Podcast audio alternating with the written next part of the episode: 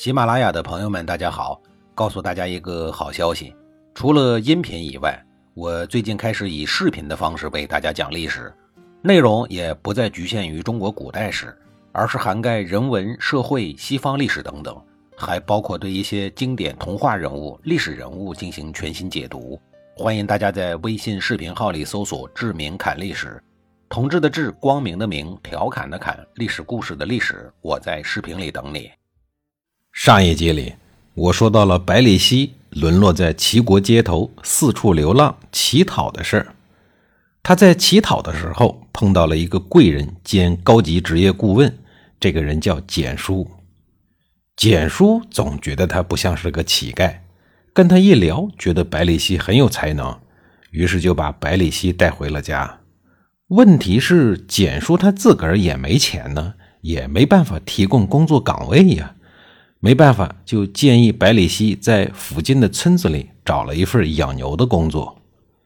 过了一阵子，齐国发生了内乱，内乱后的当政者在各国招揽人才，百里奚呢就也动心了。毕竟他自己也觉得养牛不是办法。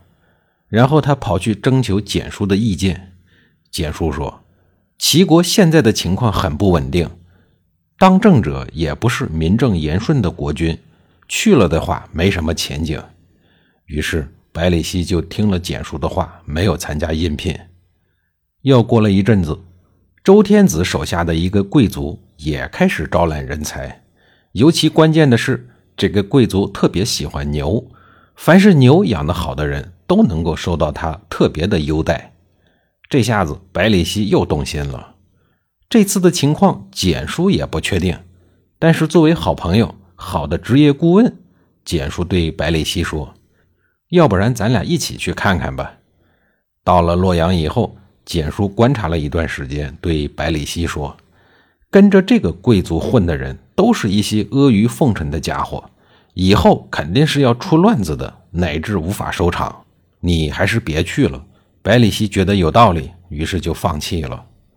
从洛阳回去以后，百里奚很想他的老婆孩子。也实在不愿意再接着放牛了，就跟简叔提出要回家。于是简叔就跟他一起回去探亲。结果回家一看，家里的老婆孩子早就因为太穷，不知道流浪到什么地方去了。这时候，简叔跟他在虞国一个当官的朋友搭上了线儿，把百里奚推荐给他的朋友。在他朋友的推荐下，虞国的国君让百里奚当了一个小官儿。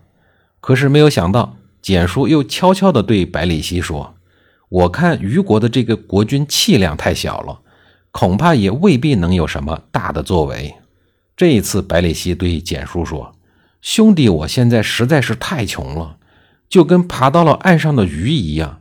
现在就算有一勺水给我，我也得喝下去活命了。”简叔想了想，也觉得是这个道理，他就没再坚持，辞别了百里奚，走人了。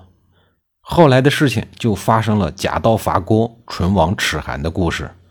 百里奚以奴隶的形式变成了晋献公的战利品。再后来，晋献公为了夺取陕西的土地，与秦国发起了纠纷。随后双方感情破裂，大打出手。敌人打上门来，老情人当然也不是好惹的。二十多岁的秦穆公血气方刚，也是一个急脾气。双方打来打去，纠缠不止。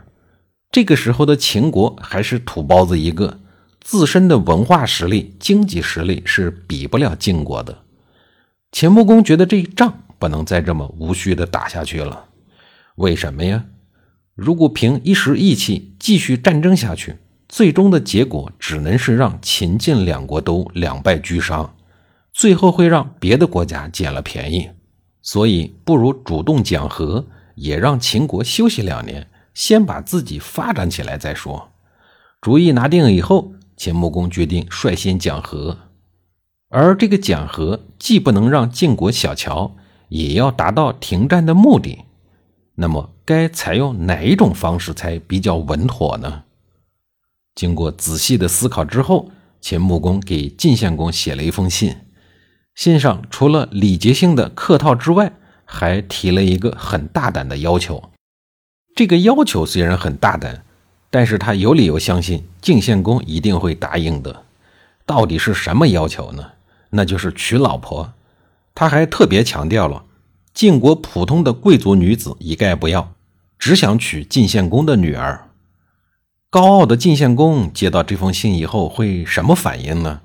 是勃然大怒，斥责秦穆公不自量力，癞蛤蟆想吃天鹅肉吗？当然不是啊，他也有他的考虑。一是秦晋两国断断续续持续了十余年的战争，早已经让他厌倦了。晋献公自己一任国君，就和秦国的秦成公、秦宣公、秦穆公三任国君打过仗，两国在数次的战争中，你吃不了我，我也吃不掉你，始终焦灼在一起。秦国人被折腾得疲惫不堪，晋国人也好不到哪儿去。如今就像陷入了烂泥坑。正希望能有个机会解和，现如今秦国主动送来了台阶，那还不像瞌睡遇见了枕头吗？二是秦穆公二十来岁，晋献公自己呢已经垂垂老矣，当年的万丈雄心早已经烟消云散了。再加上当年听了骊姬的话，驱逐了重耳、夷吾，准备传位给幼子奚齐。可是西齐继位以后，那两个哥哥能服吗？晋国将来必然会发生内乱，这时候再跟秦国把关系彻底搞僵，那以后内忧外患的，还有晋国的好日子过吗？三是秦国虽然落后，但也是一个地方千里的大国，和这样的大国结成亲戚，一来可以提高晋国的国际地位，二来晋国有事儿也可以名正言顺的请秦国帮助。出于以上几个方面的考虑。晋献公终于低下了高傲的头颅，答应了秦穆公的要求，同意他成为自己的女婿。公元前六五五年，也就是灭掉了虞国后的第三年，晋献公隆重其事地把大女儿，也就是重耳和夷吾的姐姐穆姬嫁给了秦穆公。历史上有名的秦晋之好就这么来了。秦晋两国持续十余年的战争终于停止了。秦穆公的要求如愿以偿，他终于成为了晋国的女婿。这次和亲给秦国带来的好处可是太多了。首先是秦国赢得了宝贵的发展时间。秦穆公作为晋献公的女婿，在晋献公死后可以名正言顺地干涉晋国的内政。中原有什么事儿，晋国不再是秦国的拦路石，而是秦国向中原进发的跳板。秦穆公给晋献公提了一个要求，娶了一个女人就带来了这么大的好处，实在是划算至极。当然，更为划算的是，在穆姬的陪嫁队伍里有个叫百里奚的奴隶。晋国把百里奚当奴隶，以财产的形式陪嫁到秦国一事，百里奚本人对此感到十分的羞耻，在陪嫁的途中就溜走了，逃离了秦国。但却在楚国的边境被当作间谍给抓住了。百里奚哭丧着脸说：“我是虞国人，帮有钱人家养牛的。现在虞国也灭亡了，只好出来逃难。”楚国人见这个六十多岁的老头子一副老实相，怎么看都是一个农民，不像是一个奸细呀，就把他留下来负责养牛。百里奚养牛的经验丰富，人又勤恳。